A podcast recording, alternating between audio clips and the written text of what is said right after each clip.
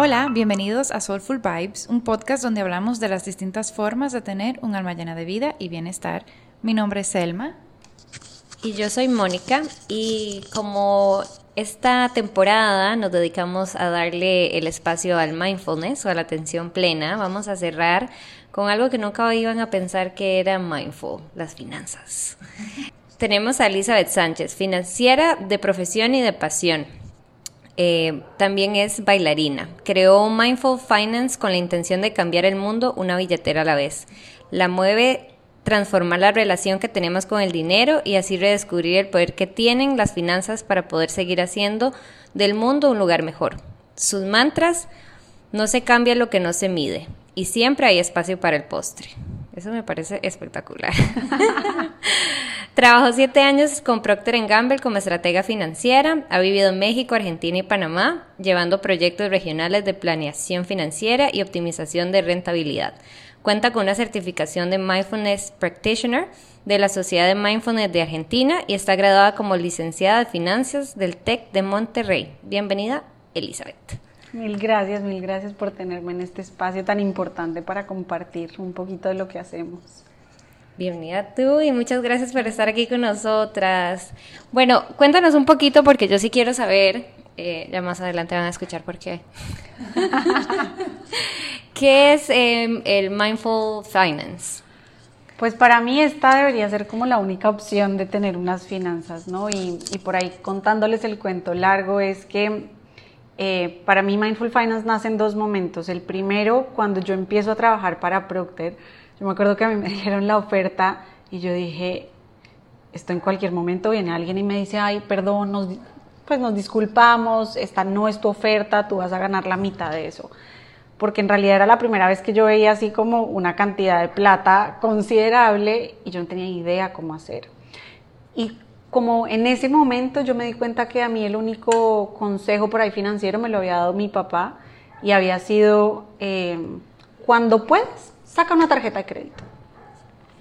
Porque necesitas como, como establecer tu récord crediticio.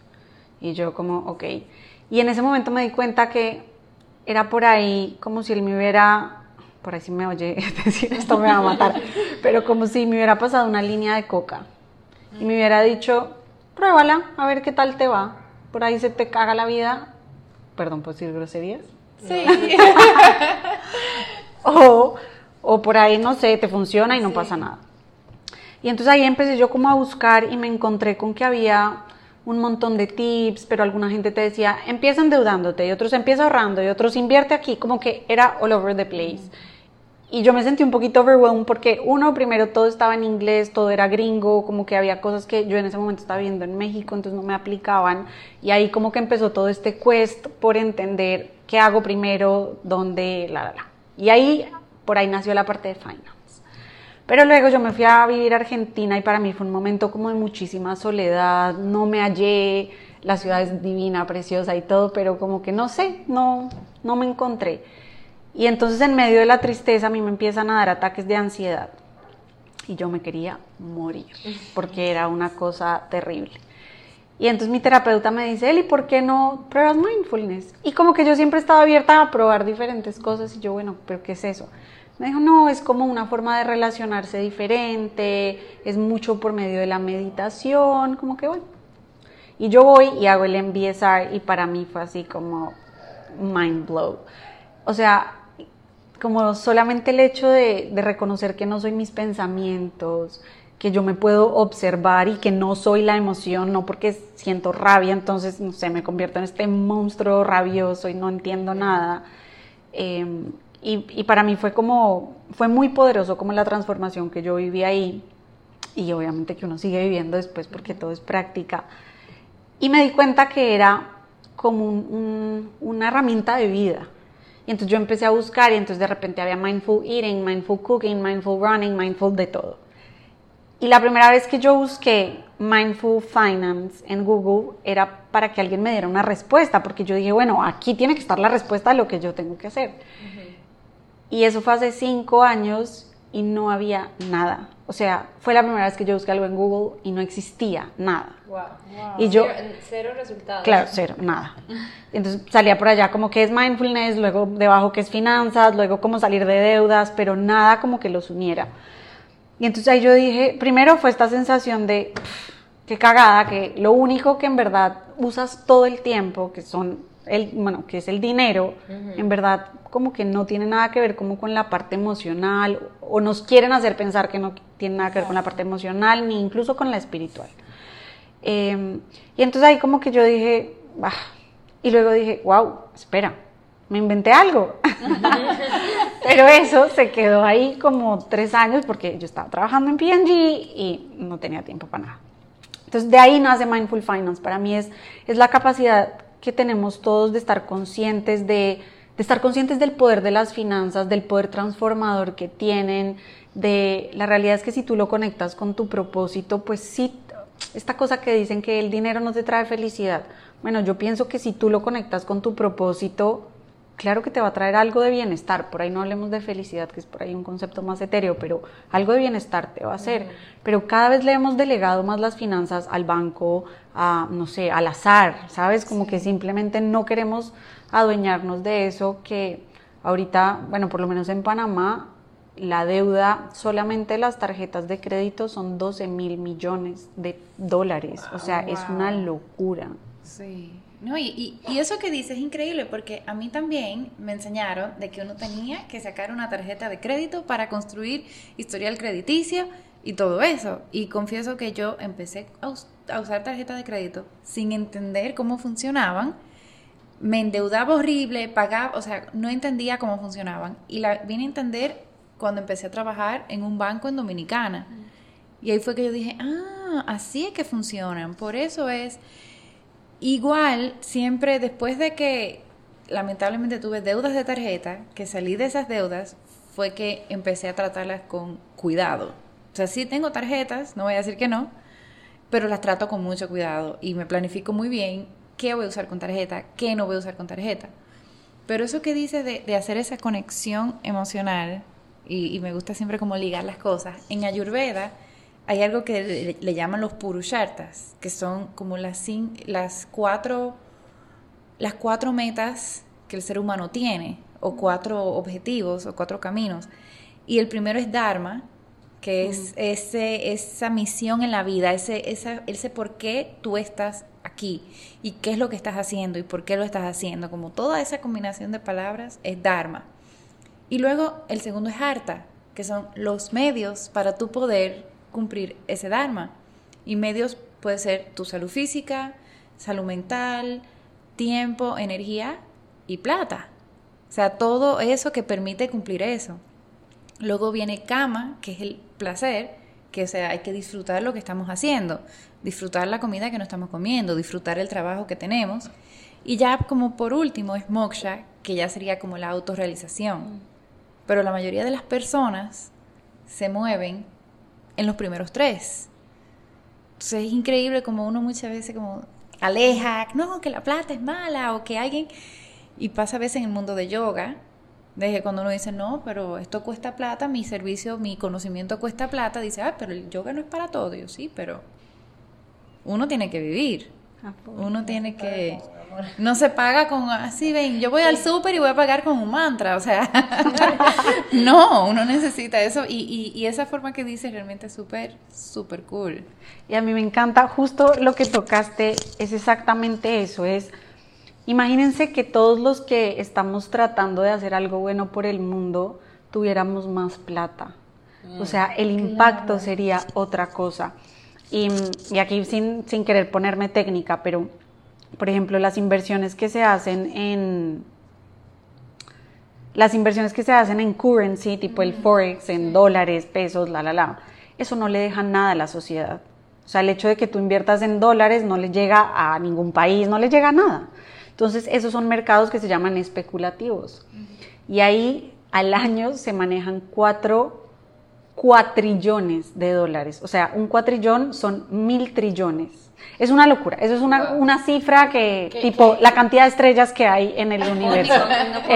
exacto, exacto, tal cual. Yo tampoco. Y soy financiera. Y entonces yo digo, wow, si esa plata la metiéramos en empresas sociales, en energías renovables, en un montón de otras cosas, el mundo sería distinto. Pero entonces, claro, estamos como en esta locura de hacer plata por hacer plata, que era un poquito lo que hablábamos antes. No, no, no va por ahí, no va por ahí. La idea es que, que lo conectemos porque si yo quiero salvar el mundo, pues salvo el mundo y si tengo más plata, puedo salvar el mundo más rápido o más fácil o mejor. Es un poquito la idea. O como atender y poder llegar a muchísimas más personas que tal vez con los medios que tienes en ese momento no te da. Eso tiene toda la razón, porque igual, o sea, también es el tema que ahora la sociedad, yo siento en general, está súper consumista. Y es de consumir, consumir, gastar, gastar, gastar. Y eso es lo que tú dices, las deudas esas que de tarjeta de crédito no sabía que había tanto acá en Panamá, por lo menos. Sí, y esa parte también, para mí yo la conecto un montón con el mindfulness porque, a ver, la plata está para gastarla. No hoy, no toda, ¿no? Pero pero qué lindo, por ejemplo, no sé, a mí hay una mermelada que hacen en boquete que me encanta porque aparte viene en vidrio. Yo sé que cuesta más, pero para mí tiene tanto valor que esté hecha localmente, que es en vidrio, que yo invierto mi plata ahí. Y la decisión de compra es una decisión muy fuerte porque es a lo que nosotros le apostamos. Para mí un sueño sería que tú pudieras ver tu estado de cuenta y que todas las compras que hiciste, tú pudieras decir, a ver, Eli, ¿quién está aquí? Y yo pudiera decir, esta es Mónica, claro, porque es que mira, la plata se la gasta en, no sé, en viajes o en la... Como que alguien pudiera leer mi estado de cuenta y diga, ah, esto claramente es y mira, aquí está su baile, aquí está la mermelada, aquí está el helado, como es realmente lo que ella es. Pero estamos tan, como tan perdidos en lo que, en qué gastamos, en por qué lo gastamos, que perdemos un montón de poder ahí. Wow. Eli, yo sí quiero que nos des consejos. Pero antes de grabar el podcast estábamos hablando de los diferentes doshas eh, y cómo ellos ven el dinero. Entonces, digamos, yo soy bata y yo soy como súper detached del dinero. A mí me parece, digamos, es, yo, yo, yo tengo que cuidarme de la relación que yo tengo con el dinero y ser un poquito tal vez mindful y no verlo como algo sucio, porque yo lo veo como algo sucio, porque a mí me encanta dar y hacer cosas, pero yo no vivo, como dice Selma, de mantras y de aire. O sea, yo necesito comer y necesito pagar apartamento, teléfono, lo que sea, y al final tengo que sanar esa relación con el dinero. Entonces, como que, por lo menos para mi dosha, ¿qué recomendación darías tú? La primera es que lo conectes con tu propósito. Mm. Si vemos las finanzas o el dinero como algo totalmente aparte, va a ser muy difícil. Y por eso en Mindful Finance nosotros tenemos ocho pasos, que son pasos consecutivos. Y, el, y yo le puse nombre de como de viajes, porque a mí me encanta viajes. Entonces el primero se llama Elige tu destino. Y es tal cual, o sea, a veces la gente dice, no, es que voy, eh, voy a ahorrar o voy a, a gastar o lo que sea, pero si tú no sabes exactamente para dónde vas o qué es lo que te mueve, es muy difícil hacerlo.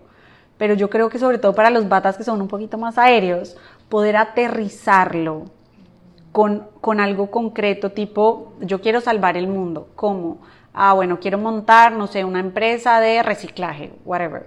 Entonces, en ese sentido, ya tus finanzas tienen una intención y la intención es muy poderosa porque al final la atención sigue a la intención. Todo, si tú ya tienes una intención clara, como que todo va fluyendo y va como tendiendo a eso. Entonces, yo creo que para Bata es un poquito eh, reconocer que sí, que nuestro estado es un poquito más aéreo y necesitamos darle un poquito más de tierra y en ese sentido tener algo muy, muy, en ese sentido tener algo muy tangible es muy útil. y señorita Pita. es Pita. Los Pita por lo regular tienden a ser como muy enfocados a una meta puntual. O sea, puede ser ya un viaje o ahorrar o para para retirement, ¿cómo también uno podría empezar a eh, ser como, como también más luz y luz en el sentido de, de, de, de, no sentirse tan amarrado por el dinero, porque yo siento también que eso puede ser algo muy de, de los pita, como este fue el presupuesto del mes y de aquí nadie se puede salir de este presupuesto. Entonces, en lugar de ser una herramienta de libertad, se convierte en la prisión. Entonces, ¿cómo, ¿cómo uno podría, como por ejemplo, déjame ver, como que uno no tenía algo calculado y uno dice, bueno, ya, me lo compré.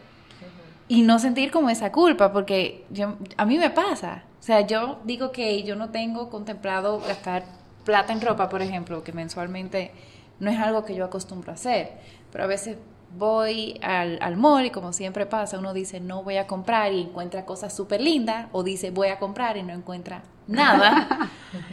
pero como que también esa relación de que, el dinero es un medio para mí, no que yo trabajo para el dinero.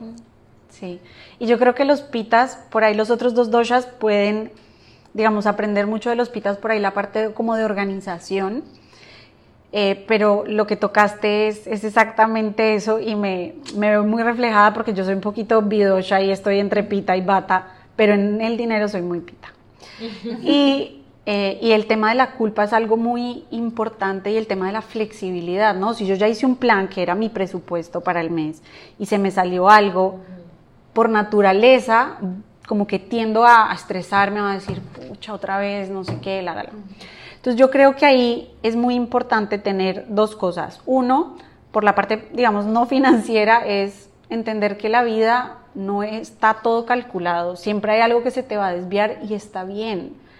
Pero es muy poderoso que lo que se te desvíe sea un 5% y no el 80%. Entonces, sí definitivamente necesitamos el presupuesto, pero no dejar de, darnos cuenta que es una herramienta que nos permite estar un poquito más en control pero es mentira que estamos 100% en control, nunca estamos en 100% en control de nada.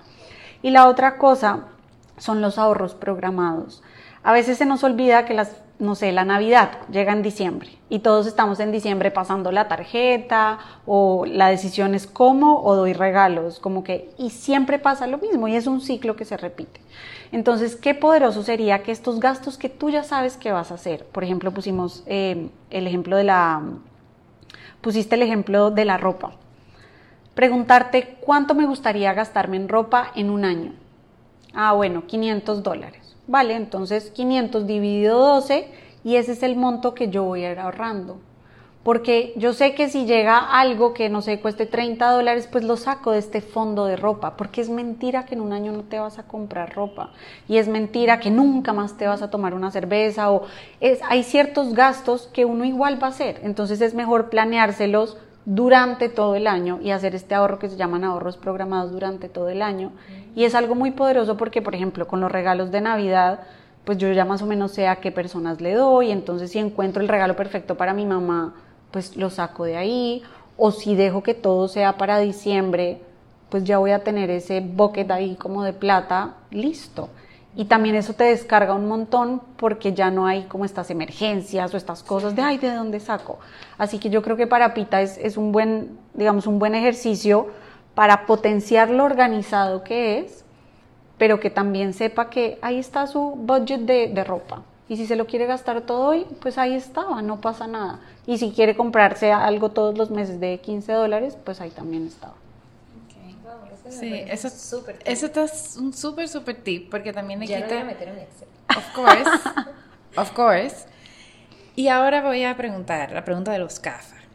CAFA es ahorro, puro ahorro. Y sí lo quiero decir también por un mi, esposo, es, es dual doja, pero es Bata Kafa. Mm. Él es economista, financiero y tiene un minor en matemáticas. O sea, ya se pueden imaginar ese cálculo y ese Excel. No, no, no, todo.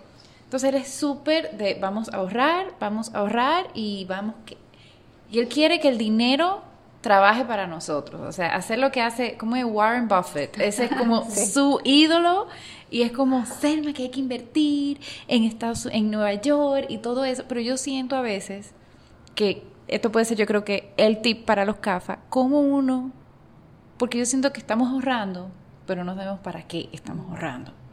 Entonces, está la plata ahí y yo digo que yo fui al dentista y el dentista, o sea, yo sufro de bruxismo, tengo que comprarme una chapa que son carísimas. Y yo me pongo a pensar, pero si yo tengo todos esos ahorros, porque gracias a Dios tenemos bastante ahorro, si no es en el dentista, o sea, ¿cuándo? O sea, si no es para algo de mi salud, ¿cuándo? Porque eso está ahí sentado. Entonces, ¿qué puede ser como un tip de repente para los gafas de quizá un ahorro más, menos de agarrar el dinero, sino un poco más mindful? tal cual, tal cual. Y para mí es entender ¿Qué es lo que te mueve? Y entender que hay diferentes tipos de ahorro. Por ejemplo, teníamos los ahorros programados, ¿no? Volviendo al, tema anterior. Esos son unos.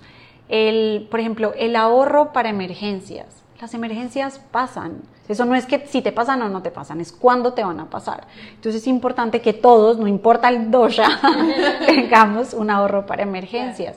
Pero también es importante entender, bueno, ¿cuáles son mis sueños? Bueno, yo quiero viajar, por ejemplo, para mí, como les dije, a mí me encanta viajar, entonces yo todos los años quiero un viaje grande. ¿Cuánto me cuesta ese viaje grande? Y todo, o sea, como que ahorro un pedacito todos los meses. Y a veces caemos, sobre todo, digamos, los CAFA, en ahorrar como este monto genérico que lo único que queremos es que cada vez sea más grande. Exacto. Y perdemos la noción que del mindfulness que es estar presente y necesitamos ese balance porque y lo hablábamos un poquito antes de empezar a grabar ¿para qué dejamos a veces tanta plata? Ojalá nuestros abuelos nos dejen mucha plata pero sin, por ahí no hicimos lo que quisimos en ese momento. Entonces siempre es muy importante dentro del presupuesto para los CAFA sí tener sus ahorros, porque los ahorros son importantes porque futuro vamos a tener. Pero que haya un bucket, que para mí es uno de los buckets más importantes, que es el de entretenimiento, algo que te mueva hoy, qué estás haciendo por ti hoy. Entonces yo te diría que como que los dos tips para los CAFA son, uno, que sus ahorros siempre tengan un monto fijo y un, un propósito no ahorren por ahorrar. Primero porque en verdad es más difícil, solo que a los CAFA les queda un poquito más fácil. Pero cuando te toque sacar de la plata de ahí, no te va a dar culpa.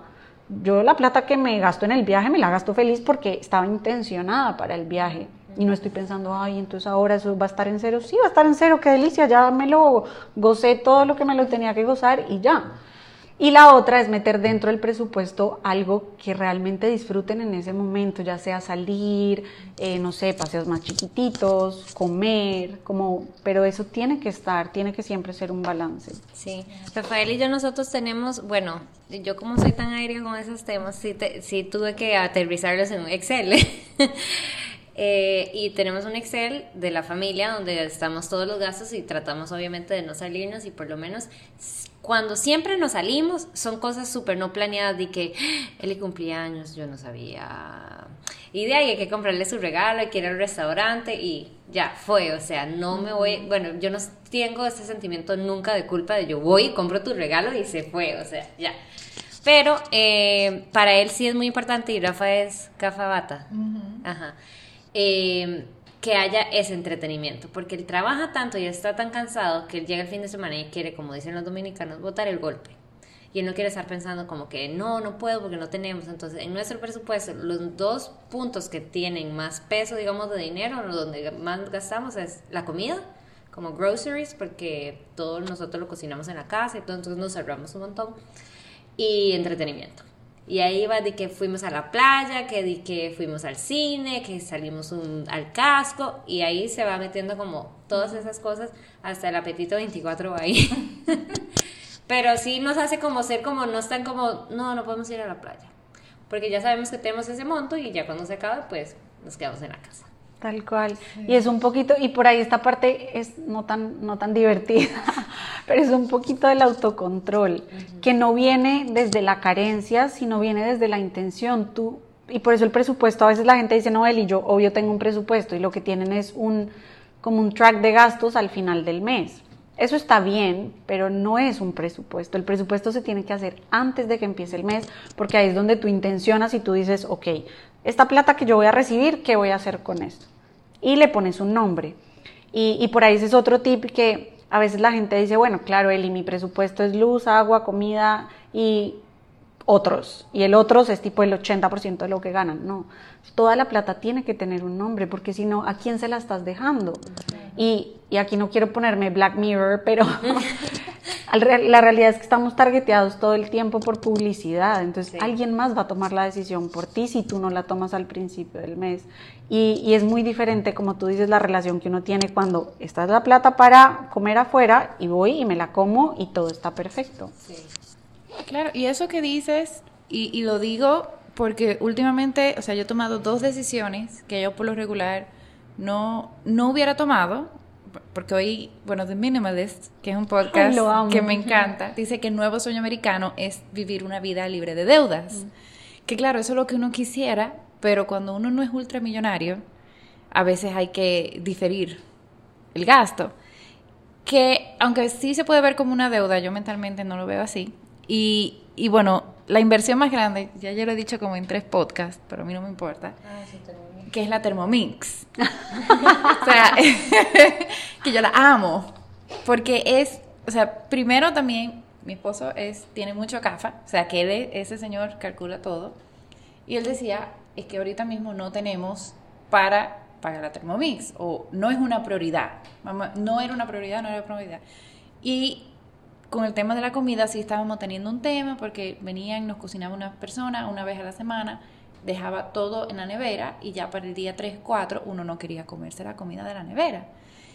Y, y cuando uno la compra, Thermomix tienen diferentes opciones de pagos diferidos. Y yo, bueno, yo tomé la decisión y dije, mira, si hacemos esto, el cash flow que tenemos ahorita mismo va a quedarse exactamente igual. Porque los ahorros, o sea, no se podían tocar. Y bueno, si no vamos a tocar los ahorros, hay que pensar en otra manera. Y tenemos un, pago a dos años con la máquina, pero no afecta para nada nuestro cash flow. Inclusive nos estamos ahorrando en, en, lo que sería ese tipo de gasto. Y fue la primera, una de las pocas veces en donde yo puse mi dinero intencionalmente ahí. Y sí está un poco como al revés, en lugar de yo de repente decir, ah, en dos años me quiero comprar una Thermomix, empiezo a ahorrar desde ahorita, se termina de pagar después, pero es una, es, un, es una plata que yo mensualmente la doy feliz y es, como una deuda controlada, que no sé si eso como que aplicaría en el mindfulness o no. Yo pienso que el proceso que hiciste me parece espectacular porque pasaste como por la planeación, entender qué pasa si, y que era algo que realmente querías. Entonces siento que ahí había mucho mindfulness. Yo soy súper antideuda. Entonces hubiera preferido que lo sacaran de los ahorros y yo lo que usualmente hago es como, yo ya tengo a veces como estos ahorros más a largo plazo, por ejemplo el del retiro.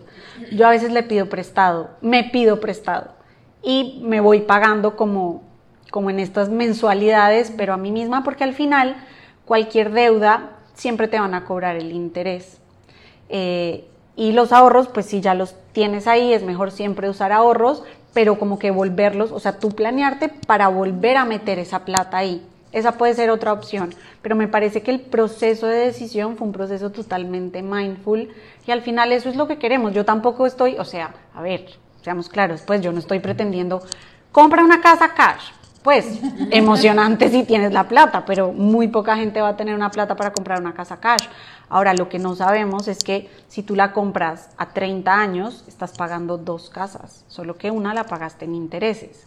Si la compras a 15, bueno, ya estás pagando una casa y media, pero te ahorraste media casa de intereses. Entonces, como que entender también esos tipos de, de decisiones es importante para al final, pues, tomar la decisión que uno en un, su momento sea correcta. Esto tampoco, y eso es algo que yo quiero dejar muy claro, es que las finanzas personales son personales. Hay, digamos, hay ciertas herramientas que yo te puedo dar, como el presupuesto, como que entiendas tu tarjeta de crédito, entiendas cómo pagar las deudas. Pero a mí me parece horrible esta gente que se dedica a decirte, tú no puedes volver a comprar zapatos, tú no puedes viajar. Es como, ¿quién eres tú? Pues, ¿para qué te estoy pagando para decirme todo lo que no puedo hacer? O sea, yo lo que no quiero es que si te compras los zapatos te endeudes, eso no quiero, pero qué lindo que si a ti lo que te mueven son los zapatos, pues cómprate tus hijos de madre zapatos y todo el mundo está feliz. O la Thermomix me parece que es un ejemplo perfecto, que si tú pusiste tu plata ahí, eso es algo que te, la estás disfrutando cada vez que la usas.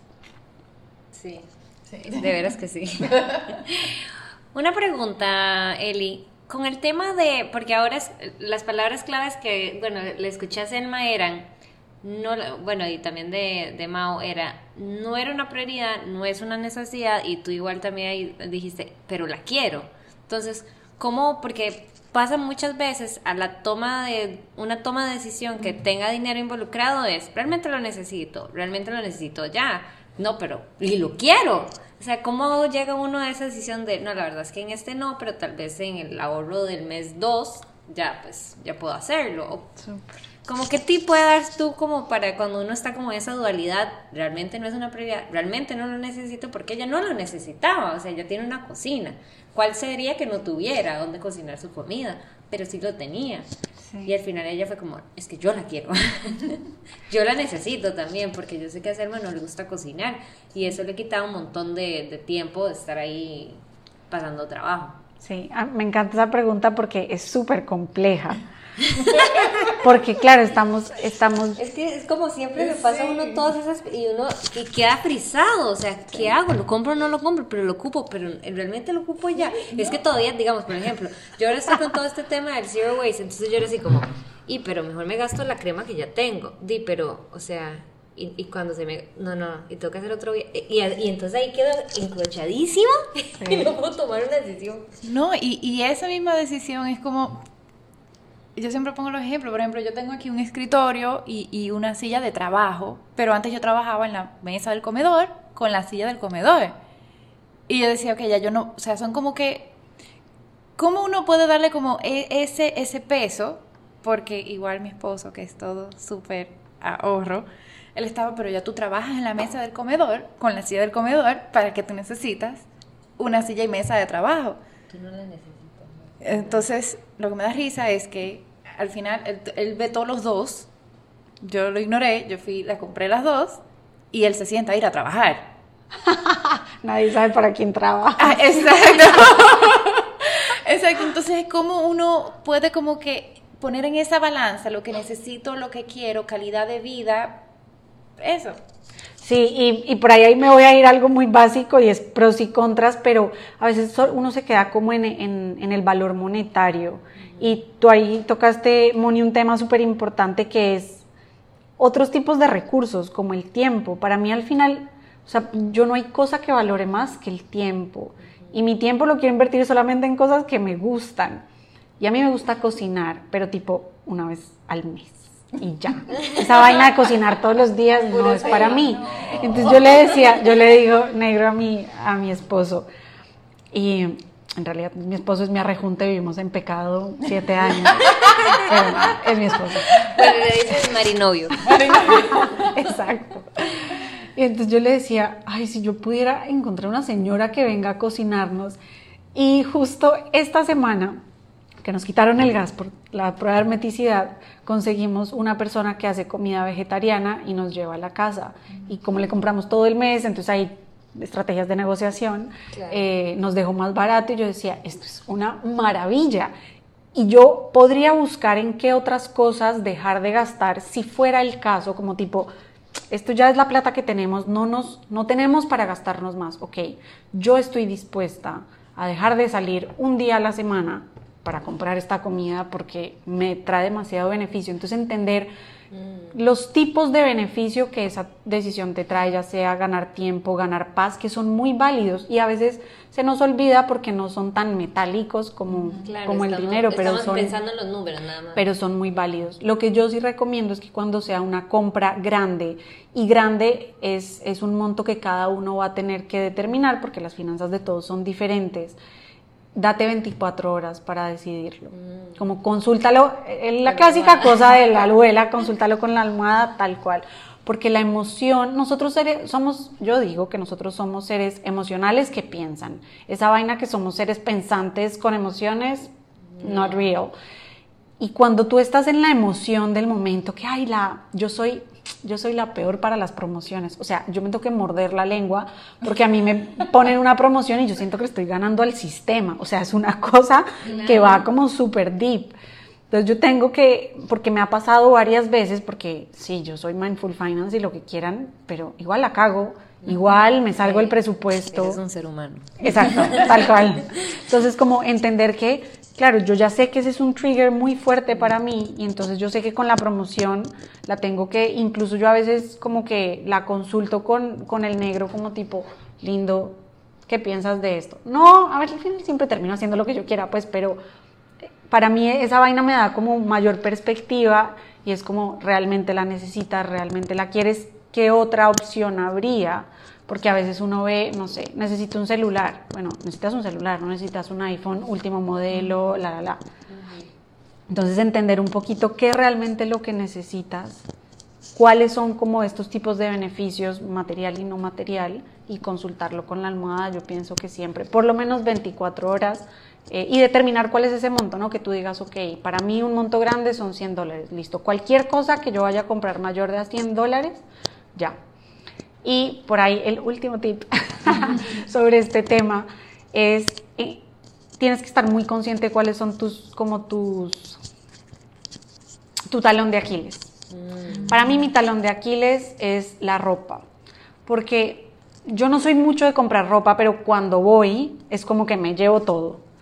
Entonces yo lo que hago ahí es llevar cash, porque es muy distinta la relación que uno tiene con la plata física que con la... Uno pasa la tarjeta feliz de la vida. No importa si es de crédito o es de débito, igual la pasa feliz de la vida pero el cash lo sientes. Sí, se, te va achicando la billetera. Entonces yo soy muy intencional porque si tengo, no sé, 100 dólares para comprar, entonces es lo que más me guste y me llevo realmente lo que más me gusta. Pero si voy con la tarjeta termino gastando, no sé, 500 y sí son cosas bonitas, pero realmente no era eso que yo realmente valoraba. Y eso me encanta porque yo desde que empecé a leer Maricondo y y escuchar a los minimalists, en realidad le cambia un poco esa perspectiva de compra y es, va más allá de, a ah, me gusta, está lindo y ya, es realmente me encanta, realmente es una pieza favorita, porque eso es algo que, que habla mucho en minimalismo. No es tener pocas piezas de ropa, por ejemplo, es que toda la que tú tengas en tu closet sea tu pieza favorita y sean ropas que tú que te encanta usar, que te, que te encanta cómo te sientes cuando la usas.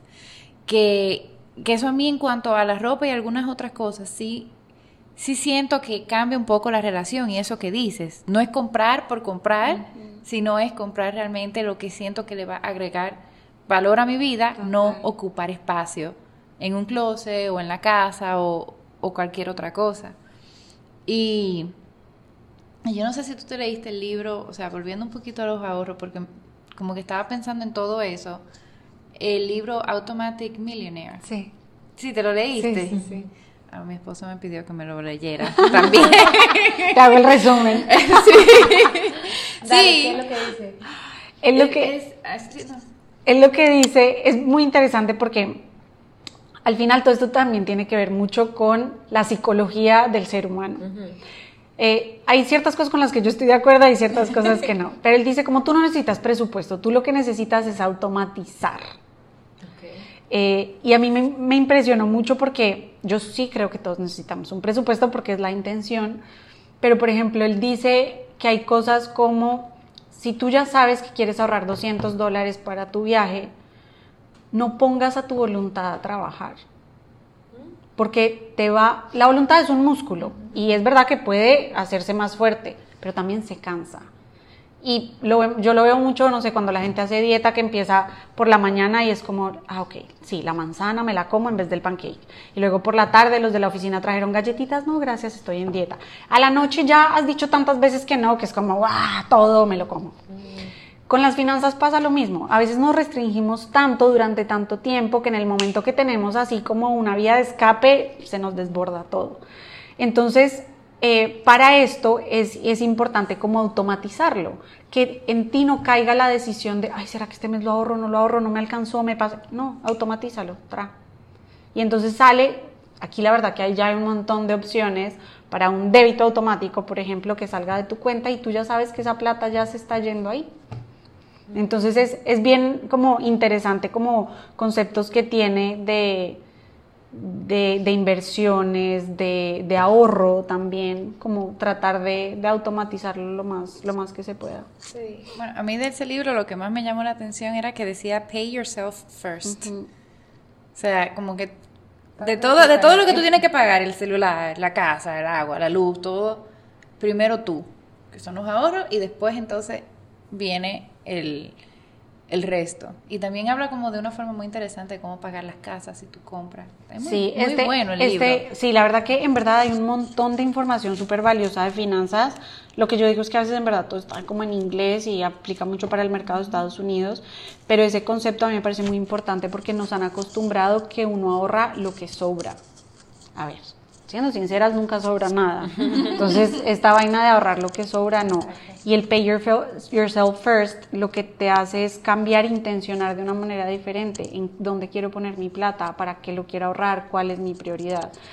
En Mindful Finance nosotros nos pagamos a nosotros de segundas, porque para mí lo primero están las necesidades básicas. A mí de nada me sirve tener que ahorrar o estar ahorrando, no sé, para el viaje, si ahorita estoy sin comer, sin dormir, como... Entonces para mí es muy importante primero las necesidades básicas, y aquí me da risa porque la gente empieza, bueno, Netflix, Spotify, es como, no, no, no, basic, tipo Agua. agua, luz, Gas. teléfono y renta o hipoteca, whatever it is.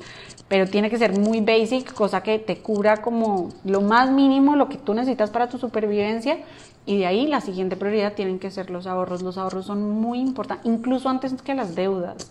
O sea, primero son los ahorros, luego ya miramos cómo, cómo vamos manejando el resto.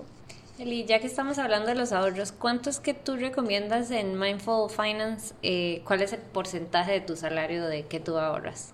Para mí, como yo te dije, las finanzas personales son personales, entonces eso depende de cada uno.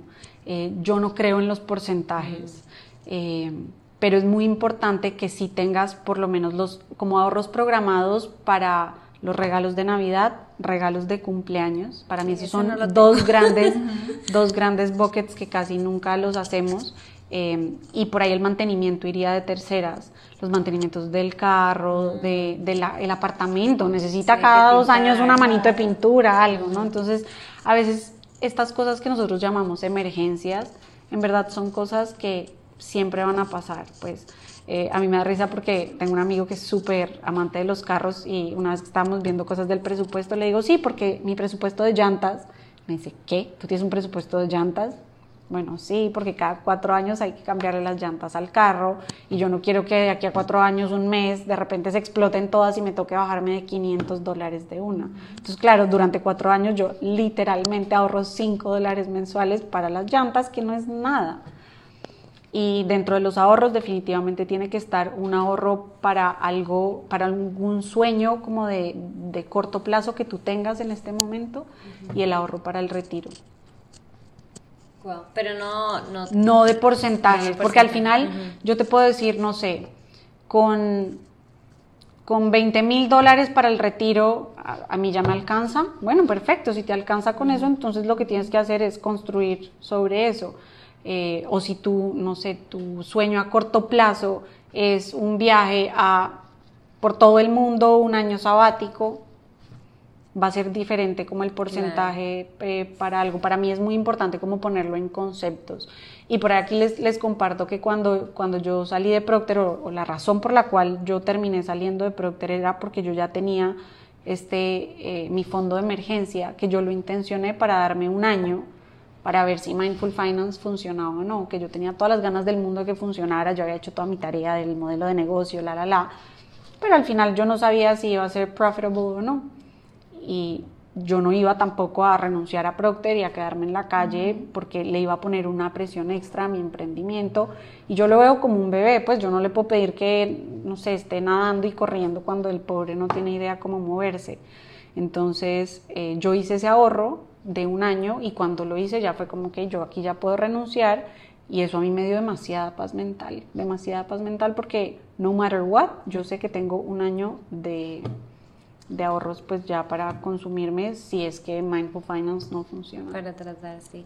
Y una pregunta, Eli, ahora que estábamos hablando de todos estos budgets y todo eso, se me vino a la cabeza una pregunta. ¿Cómo, ¿Cuál es la mejor recomendación que tú le das, digamos, porque hablamos del el dinero, digamos, de Selma, de Mauricio, el tuyo y el de, el de, el negro, es que le El dicen. negro.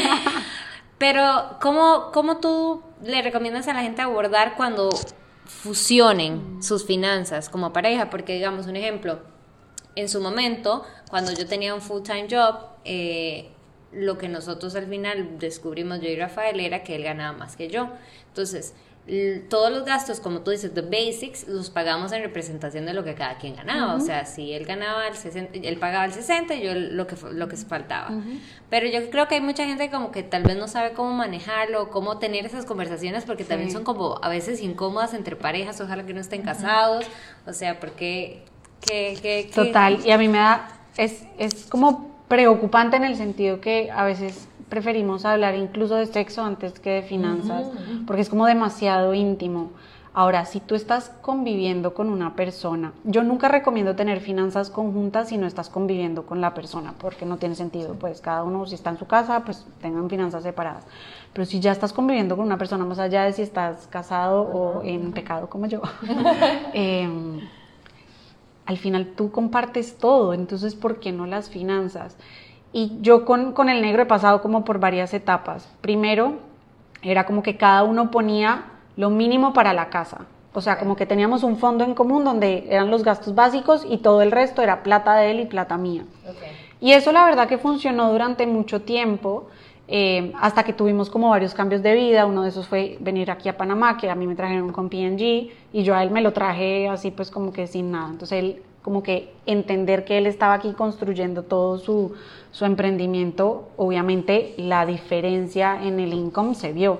Entonces empezamos a hacer lo que tú haces, que es como proporcional. Y eso también nos funcionó.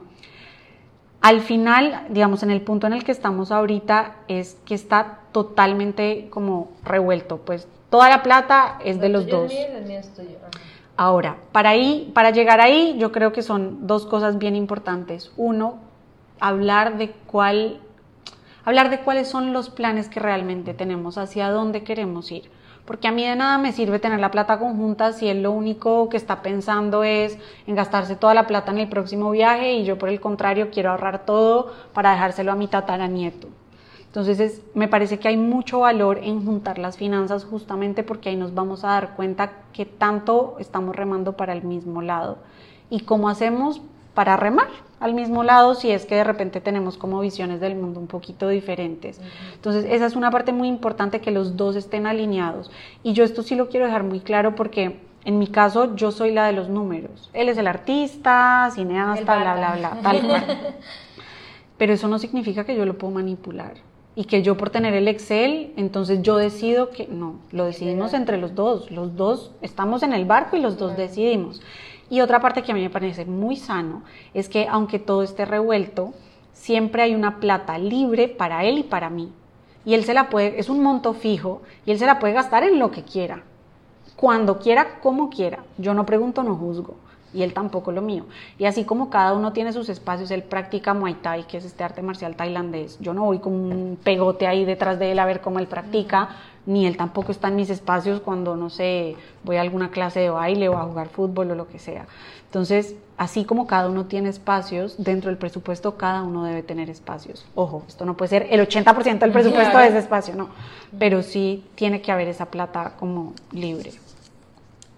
Y eso está súper interesante, porque todavía mi, esposo y yo tenemos, vivimos cuando como dos años también en pecado. Igual esa, esa transición ha sido, ha sido un proceso muy, muy lento. Em, pero ¿cuáles son las herramientas que uno utiliza para eso? Porque yo soy de las que yo todavía veo todo tipo sobrecito. Las cuentas yo las veo como sobres. Donde yo ahorro no es donde yo gasto. Pero cuando uno tiene todos esos ahorros tan divididos, ¿cuáles instrumentos es recomendable utilizar? Porque uno no va a tener 20 cuentas abiertas o donde uno lleva como ese control. Ok. Eh, bueno, aquí va a ser una cuña. en, en, Mindful Finance hay un presupuesto descargable totalmente gratis y lo que nosotros tenemos es justamente una tablita que a ti te divide la plata. Entonces, en la realidad, la plata está en un solo lugar. Pero ese solo lugar, que por ejemplo haya mil dólares ahí, la tablita a ti te dice esos mil dólares, 300 están para ahorrados en viajes, 200 está en la la la. Ahorita hay, hay una herramienta que se me viene a la cabeza que es medio nueva en Panamá que se llama Neki.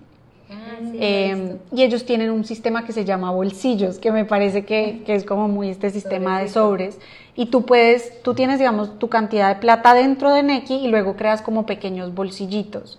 Pero todo está dentro de la misma cuenta, pero tú sabes en cada bolsillo cuánto hay y al bolsillo le puedes poner nombre. Entonces esa me parece que es una, como una opción por ahí más tequi eh, que podría funcionar, sino dentro, que dentro de su presupuesto, y aquí tampoco me quiero poner como súper purista, y yo amo Excel, soy financiera, amo Excel, pero yo sé que no todo el mundo es como yo. Entonces, aun cuando tengas tu presupuesto a mano, dentro de tu presupuesto que tú vayas llevando un tracking de dónde está tu plata es bien importante. A veces la gente se le olvida el cierre de mes como este proceso que hacen todas las empresas del mundo donde miran cuánto ganamos, cuánto gastamos, cuánto nos queda, dónde está. Eso lo tenemos que hacer con nuestras finanzas. Y ahí nos vamos a dar cuenta cuánta plata quedó y cómo se llama esa plata, porque al final si el presupuesto, todos los pesos, digamos, o dólares tienen eh, un nombre y un destino, pues tú ya sabes que cuando, que cuando te sobró plata, en verdad esa plata no es que sobra libre, sino que son algunos ahorros que tú estás haciendo. Entonces, em, pueden usar este presupuesto que les hablo, que lo pueden descargar de mi página totalmente gratuito.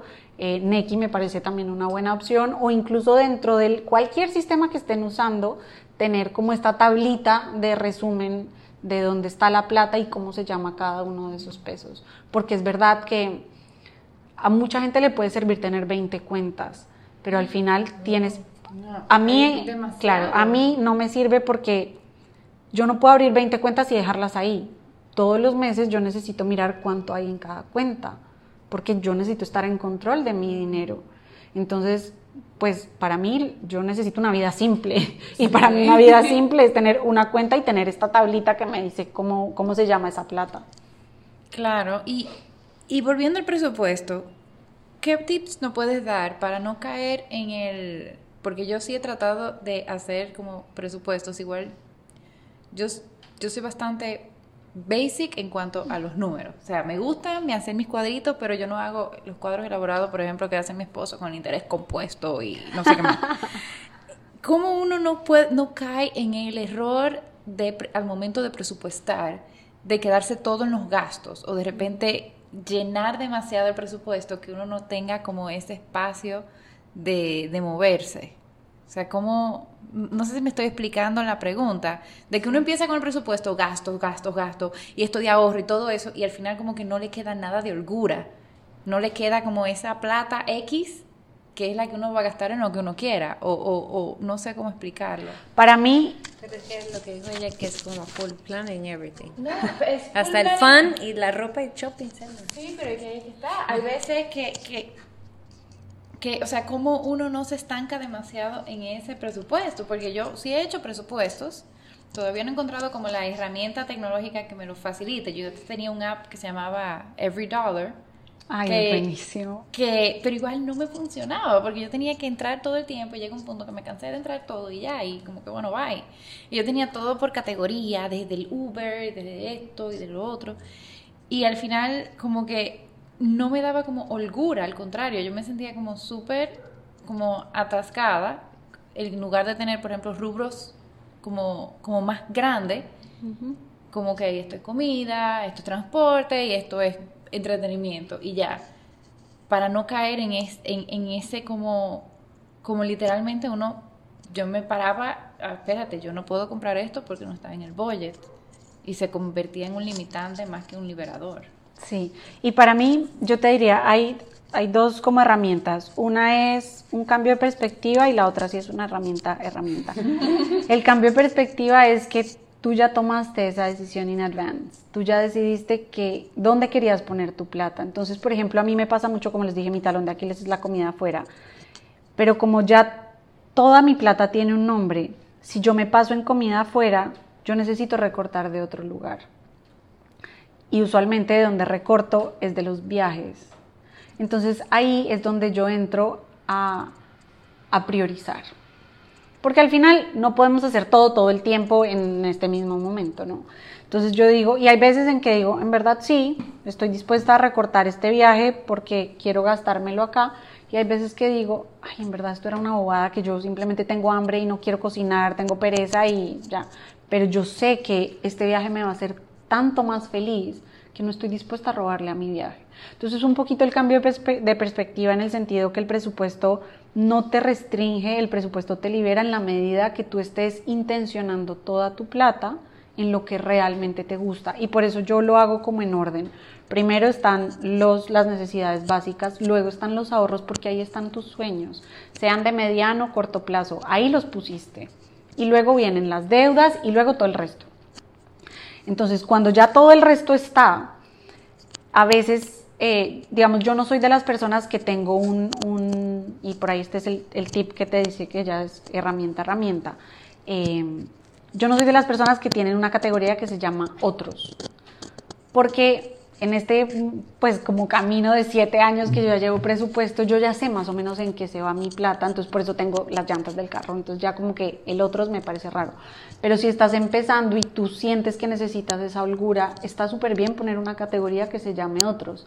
Ahora, siempre tratar que esa categoría tú también la intenciones como que no puede ser, no sé, cualquier cosa, no, tienes que poner ahí a 20 dólares o 50 dólares, porque es cierto que life happens y, es importante tener esa flexibilidad. Yo siento que a veces sufrimos un montón cuando no somos flexibles.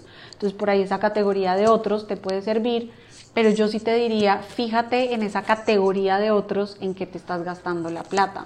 Porque a veces pasa que, ah, bueno, realmente estos otros es puro cine. Entonces tal vez deberíamos tener es una categoría de cine que nos está faltando dentro de entretenimiento o la parte de comida pues está quedando muy chiquita para lo que a nosotros realmente nos gusta. Y otra cosa es que a veces cuando estamos saliendo de deudas, por ejemplo, que pues sí, estamos saliendo de deudas, entonces no estamos gastando a lo loco, nos estamos restringiendo, pero no nos estamos restringiendo porque sí, y no nos estamos restringiendo para siempre. Todo siempre tiene, o sea, como que tratar de pensar que todo tiene un tiempo límite, que estos son tres meses de comer arroz con zanahoria y ya, pero son tres meses y después de tres meses nosotros vamos a tener un peace of mind mucho mayor cuando ya salgamos de esas deudas, por ejemplo, o cuando ya hayamos, eh, no sé, eh, cuando ya tengamos el down payment de, de la casa. Entonces, entender que, que, todo, es, todo pasa y que si estamos en momentos de restringirnos, es el momento de restringirnos y va a pasar. que estamos restringiéndonos. Pero, pero te puede servir tener tal vez esa categoría de otros y luego irle preguntando a la categoría como, ah, bueno, aquí hay algún trend que yo me dé cuenta. Y si no, puede ser perfecto que simplemente tengas esa categoría siempre de otros y Eli, lo que yo hago, digamos, para, para, bueno, lo que nosotros hacemos para tener un track, y no sé si esto está bien hecho, pero igual así lo hacemos y nos ha funcionado. Y por lo general los meses que nos hemos pasado casi siempre son los del cumpleaños de él y cumpleaños mío, que es uno en julio y uno en, en, en junio y en julio. Pero nosotros todo lo pagamos con la tarjeta de crédito, porque así como a, ti, a nosotros nos encanta viajar. Y para nosotros eso es top. Y gracias millas, entonces todo, absolutamente todo lo que podamos lo pagamos. Lo único que no pagamos con tarjeta es la señora que limpia. Que no, que no recibe tarjeta. Que no recibe tarjeta. Eh, y el fee del, edificio, porque eso hay que depositarlo cash a la cuenta de, digamos, de donde vivimos. Eh, pero todo lo demás va ahí. Entonces ya cuando va haciendo, que yo sé que a los 15 me corta la tarjeta, yo antes del 15 me siento y jalo el Excel de, digamos, que me da el banco.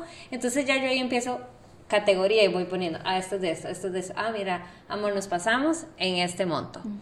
Como que no sé si eso está, porque nosotros lo hacemos más que todo por las millas y definitivamente nosotros hemos viajado montones con las millas ahorradas que tenemos de todos los gastos que hacemos, que al final cuando ya llega el 15, usamos el cash que nunca se tocó y pagamos la tarjeta. Exacto. Y la tarjeta queda cero.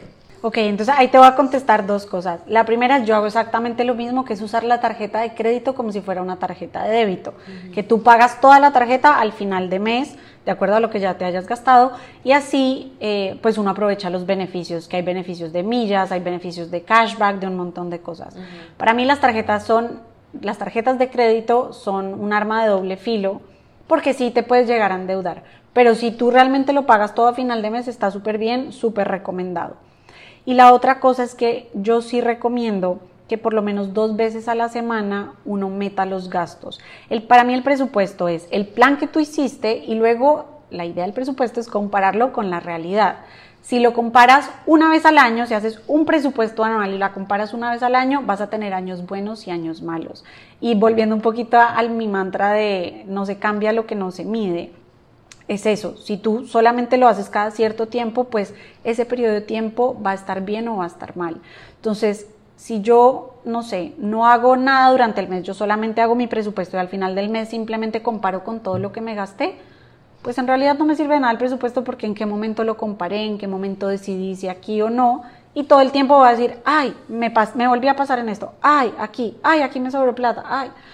Entonces yo por eso siempre em, aconsejo que por lo menos dos veces a la semana metas los gastos que ya han habido y vayas comparando, porque a veces pasa eso, que, ay, Pepita cumplió años el primero del mes y entonces ahí uno ya se gastó un montón de plata, entonces ahí tienes tiempo para para como que pick, and choose qué vas a cortar, porque esa es otra cosa, el presupuesto no es una cosa muerta que lo hiciste y ya se quedó ahí fijo, no, el presupuesto refleja la vida de uno, entonces si tú ya sabes que hay algo que se te fue de las manos el primero del mes, pues tienes todo el resto del mes para ajustar otras cositas y no esperarte a que acabe el mes.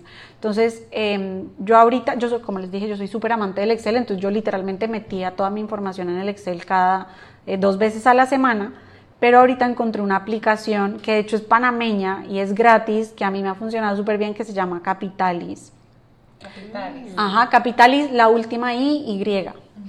Eh, y entonces ella te deja poner el presupuesto que con, las categorías, los nombres, todo lo que tú quieras, em, y te la compara con el gasto que tú vas metiendo. Y tiene un color coding que a mí me parece tan basic, pero es tan útil porque está en verde cuando todavía te queda plata ahí, amarillo cuando ya te estás acercando y está en rojo cuando te pasaste. Entonces eso también te permite eh, como que tener mejor control y si abres una cuenta, digamos, eh, es lo que yo hago, abrí una cuenta para mí eh, y mi novio se metió desde la misma cuenta, entonces ya tenemos como que los dos gastos ahí, entonces vamos viendo los dos que vamos gastando, así que nos ha funcionado bastante bien eh, y esa información la paso una vez al mes o dos veces a la semana en Excel, pero porque ya tengo la información live ahí conmigo todo el tiempo. Entonces, las aplicaciones en el celular a mí sí me han funcionado mucho en el sentido que pues es información al instante, me permite decidir ahí que sí, que no.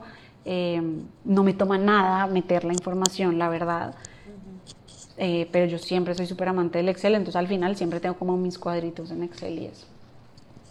Súper. Eh, vamos a poner todas las recomendaciones de las aplicaciones y links a tu página donde pueden la gente también bajar la, eh, la tablita, es lo que tú dijiste.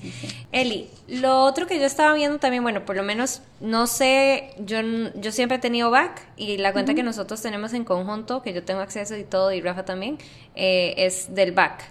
Eh, bueno, yo soy de Costa Rica, entonces en Costa Rica también siempre tuve BAC, entonces para mí es una plataforma que yo conozco, Banco General nunca lo he usado, no sé si tiene esas opciones, me imagino que sí, pero lo que a mí me gusta del BAC es que, digamos, eh, ella te da eh, exactamente lo que tú dijiste, el ahorro, bueno, por lo menos en Costa Rica hay un abono escolar, una cosa así, un ahorro navideño, y entonces son cosas que tú puedes setear y automáticamente digamos, si tú sabes que te depositan los 15 y más o menos hasta el 18 se refleja una cosa así, o no sé cómo más o menos va, funcionando, entonces que el, todos los 18 de todos los meses te quite tanto de, esto y lo otro, entonces hacia el final lo que está, digamos, en, de lo que te depositaron, digamos, de tu trabajo, al final lo que te queda es lo que tú puedes usar para todo lo demás, porque ya el ahorro, porque yo siento que mucha gente, por los basics y los gastos que tiene, al final no les da chance de ahorrar y a mí, por lo menos yo super bata, me funciona mucho que yo no veo ese dinero. O sea, automáticamente todos los 19 yo lo tengo, me quita un dinero y eso está ahí y yo no lo puedo tocar tampoco, porque tiene un, un, eh, un beginning y un end day. Y hasta el end day yo puedo sacarlo de, de eso. porque también está como todo el tema de ganas, por la gente que tiene hijos, llega un momento en el año que tú tienes que comprar útiles, cuadernos, no sé qué, no sé qué, y si tú no te si no te organizas, pues va a ser un gasto que no tenías presupuestado definitivamente. Entonces, a mí me gusta mucho, por lo menos el back, que tiene estas opciones que tienen ya los nombres, o si no, tú puedes hacer eh, honeymoon y ahí empezar a ahorrar y Tal cual. Sí, me parece que esa es una, esa es una super opción que la mayoría de bancos tienen y es un poquito lo que hablábamos antes, es automatizar. Ahora, siempre es importante que eso sea un reflejo del presupuesto. Lo primero que tú tienes que hacer es el presupuesto y en el presupuesto tú decides cuánto vas a ahorrar, porque no se vale que, ay, como que la gana de la gente dice, no, necesito ahorrar y empiezan a meter ahí plata. Y luego cuando se dan cuenta es como, no me quedó nada para vivir y entonces empiezan a sacar y bueno, luego les cobran multas y terminan perdiendo plata, un desastre.